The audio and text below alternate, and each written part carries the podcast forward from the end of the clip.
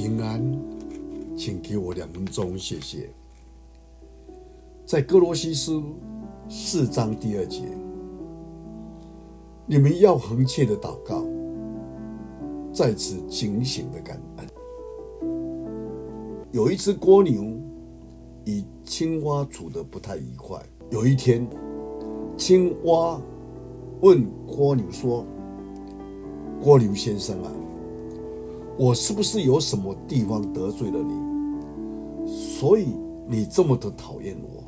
郭牛说：“我只是讨厌自己，必须背着我的房子，贴在地面上爬行，而你却有四条腿，跳得远，跳得快。”青蛙回答说：“郭牛先生啊，家家都有难念的经。”你只看见我们的快乐，但没有看见我们的痛苦而已。这时候，有一只大鹳鸟突然来攻击，蜗牛就迅速的躲进壳里，青蛙却被吃掉了。我们今天想一想，我们常常埋怨别人带给我们很多不快乐、不如意的。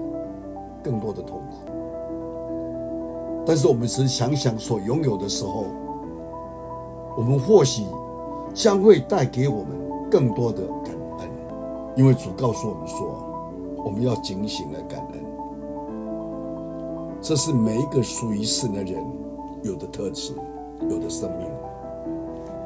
我们一起低头祷告，主耶稣，是的，我们要警醒感恩。这是我们常常忽略的一件重要学习的功课。或许我们目前有许多的不顺意的地方，但主啊，让我们张开我们属灵的眼睛，能够看到我们周遭还是有关心我们的弟兄姊妹，爱护我们的兄长。我们眼前还是看到主，你在我们生活上。供给我们一切所需的，我们都要为此来感恩。我们求主你帮助我们，让我们时常提醒自己，不是看到自己没有的，而让我们自己会看到我们所拥有的，我们是多么的幸福。感谢你，听我们的祷告，奉主耶稣基督的圣名，阿门。